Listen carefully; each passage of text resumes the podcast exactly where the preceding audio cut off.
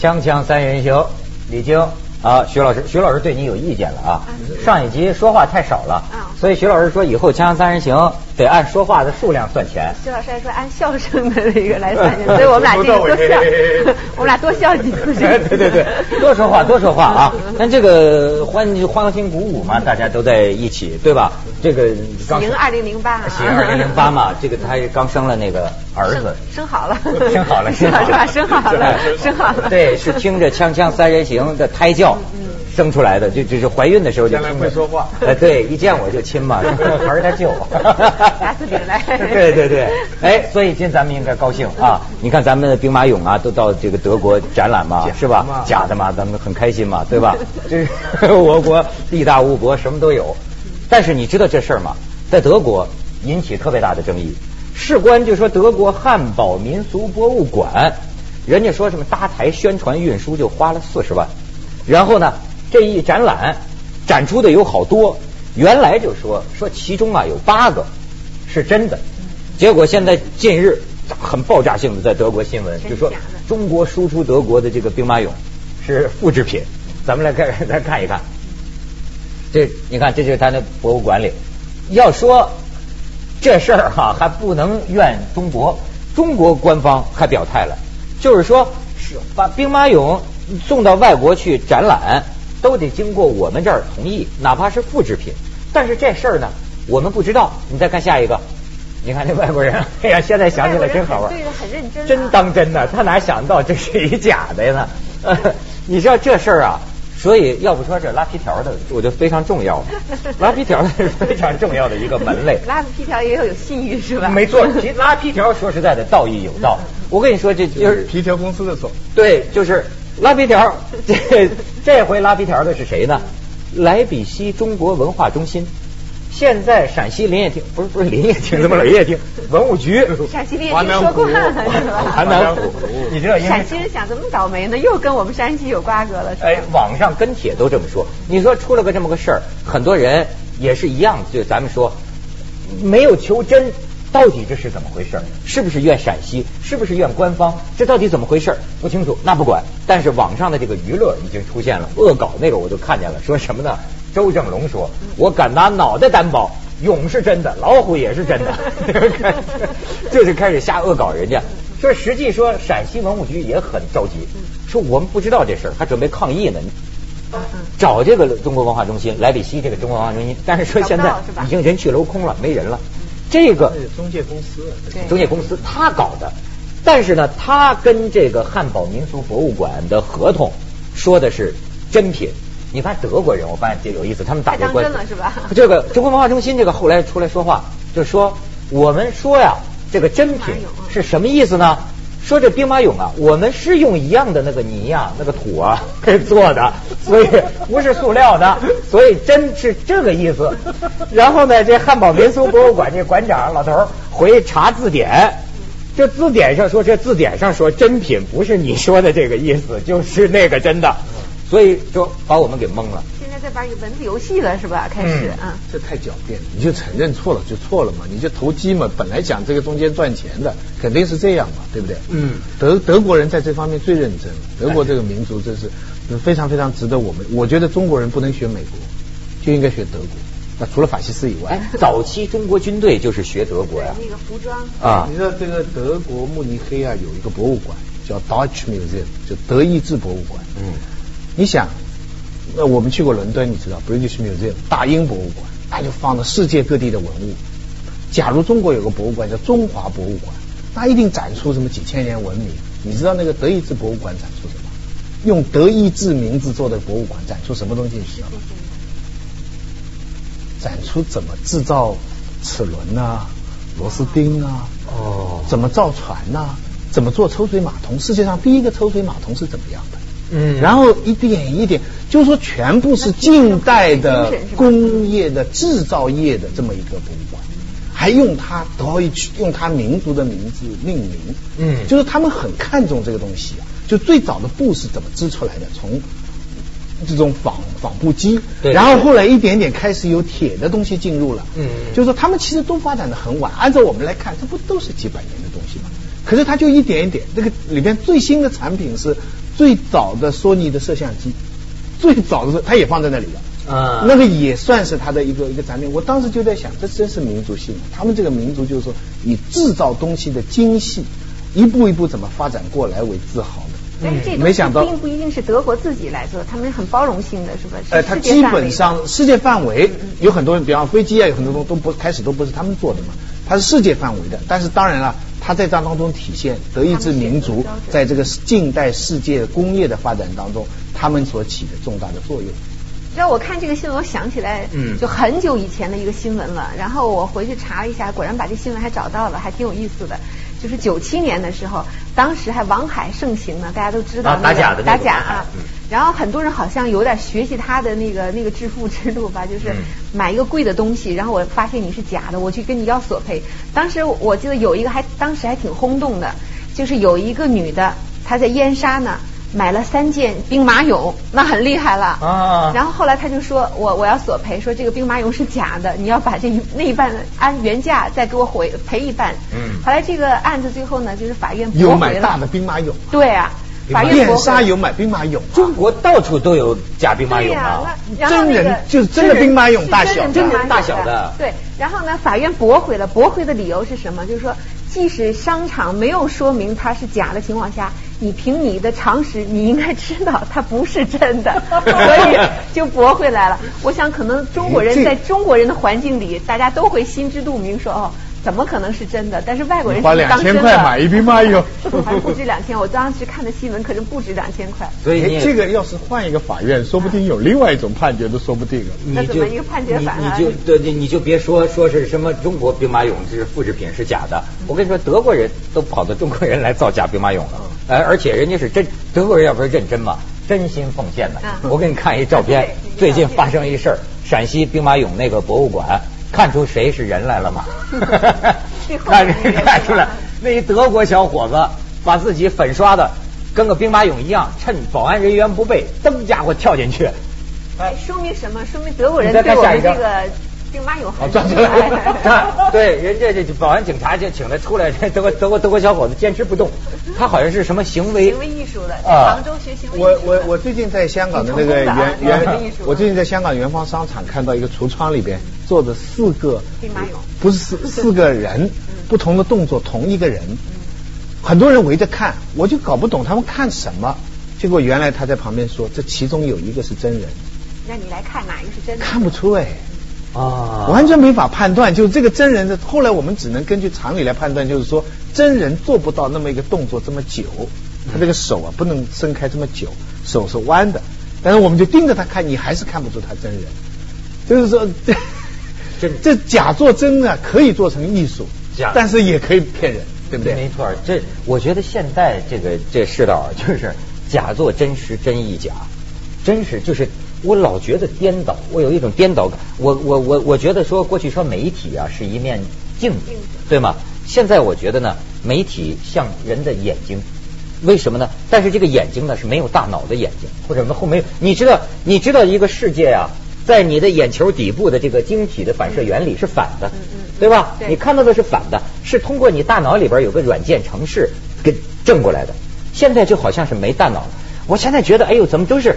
这全反过来，小人当道，好人遭殃，是吧？没事的有事有事的没事就是完全怎么都是反，真的被说成假的，假的被说成真的，是吧？卑鄙的被说成光荣的，光荣的被说成卑鄙的。真实真亦假，是吧？真是这样，所以咱得跟德国人聊聊天。锵锵三人行，广告之后见。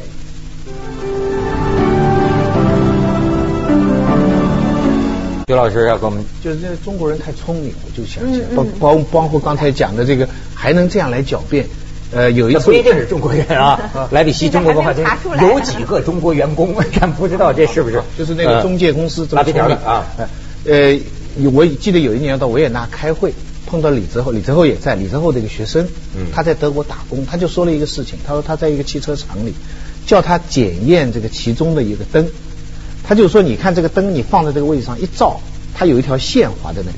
它这个光呢，如果超出这条线呢，这个灯就丢掉，就报废。结果呢，他在检查过程当中呢，他发现有很多啊，这个光啊，刚刚跟这个线并住。嗯，他这个时候就在想，这么大的一个灯就都报废，多浪费啊！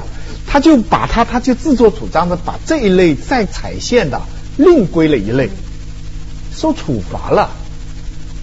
老上面的人呐，就说我给你的指令就是说，所有的光碰到这条黑线就丢掉。嗯，就这么简单，That's it。啊，你你不用再来想什么踩到不够这条线的是报废，踩掉这条线我再保留，过越过这条线的是好货。嗯，不用你来做这个事情。啊，这个成本计算核算什么东西，这都是我们公司的事情。你要做的事情就是，只要他碰到这条线，在这个线以外的，你你就把它丢掉。那个是一个李泽厚读美学的博士生，他就觉得想不通啊，他就觉得。就是中国人就会想很多事情，就在一个，他们就是 straightforward，你知道，他就是这么一个东西，他每个环节都是这样，嗯，他才出来他们这种制造的这种，我们都会想很多，我们都会想，中国人到美国打工捡烂苹果。捡到不太烂的就留下来，对不对？就经常说嘛，比如说那个美国那个商场，你买了衣服之后有一个就是合法的一个退货的一个时间，不是很多笑话。比如说一个人他要参加一个什么活动啊，他可以先假着要去买那个衣服，然后参加完了之后过了一段时间，他说我这衣服哪不合适，我再退给你，实际上就等于变相的也是免费租了人几件衣服。而而且而且而且中国人呢，再回去退的时候呢，脑子里编了一大堆的故事，没想到美国人什么故事。当真啊，对，直接就可以。你 change mind，OK？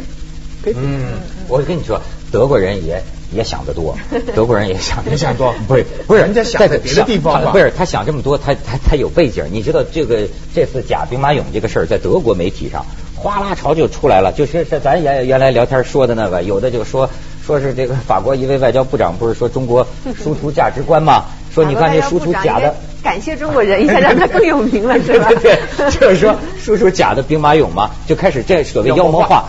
还有你，我这不德国人想的多嘛？说不是他们那领导人什么见了达赖嘛？说你看这是两个时间上很接近，但是我说也没这么想我们中国人的啊。说政治上有点问题，我们啊给你们兵马俑就给假的。但是这就是你看他的媒体，他也会瞎想。还有一个，他们现在也是妖魔化吧，但是也据说也是实际的情况，在南美洲的那个阅兵式里边，中国制造的坦克开出去，他们一看就认识，叫中国汉凤，有名的，现在国际的军火界啊，就中国出去的坦克的焊接的缝啊，做的比较粗糙，是它不影响打仗的，就是看上去有中国焊缝。那帮外国人又在那里较劲儿了。哎，你看中国做的坦克，一看就知道特殊造型。这个问题要跟马鼎盛核实一下。就就是，我就现在觉得他很多时候，为什么你讲德国人呢？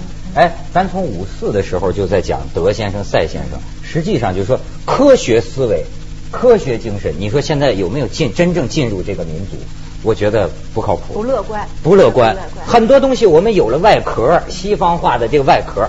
可是里头的人呢，还是上一个世代的人，你知道吗？他这个整个思维方式，你比如像你说的这种，我就想，那么还有邯郸那个，那从金库里保管员自个儿扛麻袋，就把钱扛出来，技术含量都没有，一点技术含量都没有，就买彩票，你知道，就是花了四千万都没被发现。哎，我现在有一个感触啊，我就觉得有些时候，当然我我可能有种病啊，我就老跟你说，我说我们家的人有点认真成性。但是我德国人，德国人，德国人，对，有我爸有点这么个劲儿。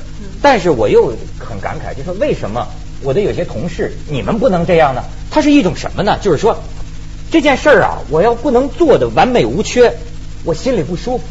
我也不为了什么领导说我好，我甚至不为了成功，就是哪怕一件小事情做的让自己满意，要不然就不踏实。我觉得好像很多人缺乏这么一种。不舒服的，我在我在埃埃及的这个那个女王庙，就是那个金字塔吗？哎，不是金字塔，就中间那个叫呃 r o x o r o x o 那个地方有个女王庙嘛，我就看到两个截然相反的景象，一个是一个欧洲人，不知道哪个国家的一个女的学美术的，她在那里画，另外呢有几个当地的埃及人呢在补那个柱子，嗯，那个那个就我看到的哈，当然我也是外行了。那个画的那个人呢，极仔细，极仔细，趴在地上，不知道在几个人在商量。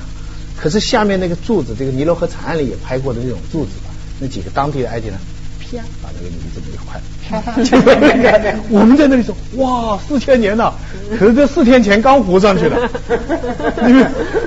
他那懒懒的就在那里，因因为这这也不是他的文明，因为他是伊斯兰教的，叫他修一个以前古埃及的这个东西，他根本就是个干赚钱的干活嗯嗯嗯，所以所以我当时在看，我就觉得特别的感慨，就是说你不热爱你就没兴趣的这个。东西。到我是说到了西安，你可能也会那感觉，这边比如是那个兵马俑是几千年的啊，然后我们感觉到很庄严很肃穆。那你出了那个，你去过那个？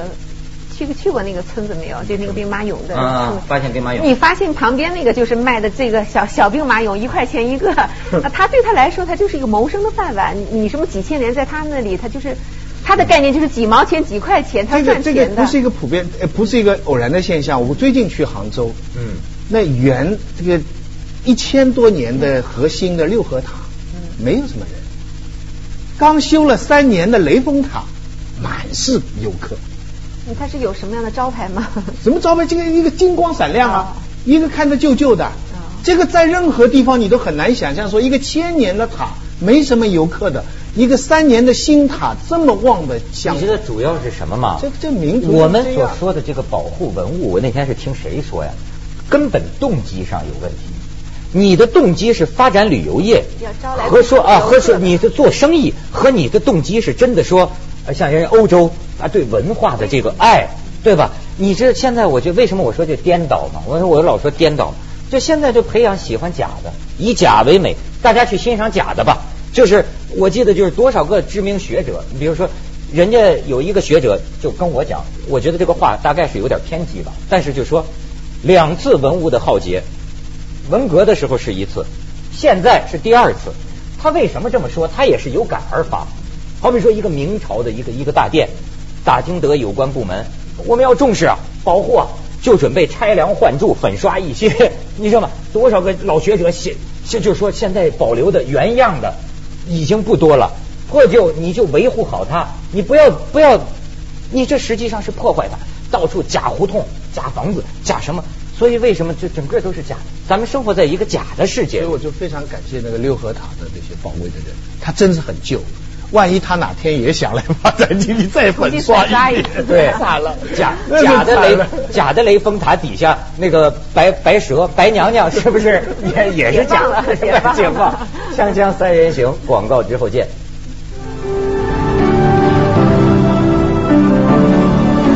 你看，你就说有人发给我这个什么牛言牛语啊，这列二二二二零零七，就是说。如果说照片的真假与老虎的存在是两回事儿，那就是强盗逻辑。这是是一个什么陕西林业厅宣信息宣传中心主任说的。然后呢，我又发现有一个贪官写悔过书。说现在想来，我真是糊涂。我有什么资格自大？有什么好居功自傲的呢？什么滑入了犯罪的深渊？然后这个悔过书是抄别人的，没错。连你知道吗？连上法庭贪官写悔过书都是抄别人的。我天哪！我们这个 copy copy 啊。我们我们这国家这个复制成风啊！现在连这个贪官都都没有耐心静下心来写一个诚恳的一个悔过书了。嗯，我当然我们都是专挑毛病在讲。总体来说，中国现在哈，当然。有海外来的人都是看到中国就觉得了不起，了不起。就是说，呃，二次大战以来哈，穷国越穷，富国越富，两极分化。就是说，打仗不打了，打仗不就为了争夺资源吗？对。打仗不打了，通过和平竞争啊，你发现富的越富，穷的越富，呃，越穷。只有四个地方是改变的，那就是南韩、台湾、香港和新加坡。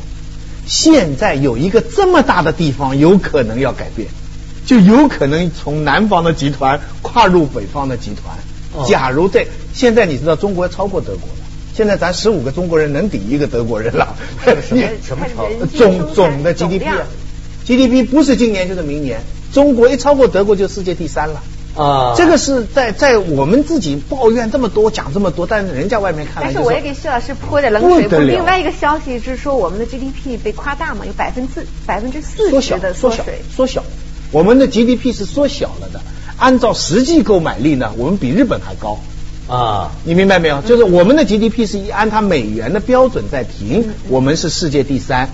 不过当然了，你说十五个中国人抵一个德国人，说起来也不是那么值得骄傲的事情，只是比起以前要好，对不对？但是呃，如果按实际的购买力讲的话，大概我看一个大概的数字是，美国是十，中国是七，就总数哈，总数。其实正因为如此啊，人家才看得到我们的中国汉凤啊。你要看到这是我们的光荣啊。你想世界上有多少人在买中国坦克啊？对对。你们别老觉得人家妖魔化，这叫光荣啊！让我们对二零零八充满信心啊！徐老师总结 的好，辩证吧，辩证吧，对对对。啊！但是问题在于，问题在于，但是，但是，假的，你知道假的东西太多了，最后会什么呢？这个信心有问题。比方说，我是凭亲身经验生活的，我一而再再而三的碰到亲身经验之后，我会有一个问题。就是你说什么，我都有一种深深的怀疑。这你完了，你讲 GDP 深刻了。对，你讲 GDP 怀疑论。我 GDP 是哪说的？是真的吗？咱这个，你你你讲什么？咱这个也是跟德国人学。你知道康德吧？嗯，康人家不说有主观什么客观什么什么，康德就是不可知论。你说这是杯子吧？是。但也不是，它究竟是什么呢？不知道。最深刻的哲学，你都学到了。对你，你好比说李菁是吧？他他他生了个小子，是生了个小子吗？不可知，不可知。就是你，你不能对什么最基本。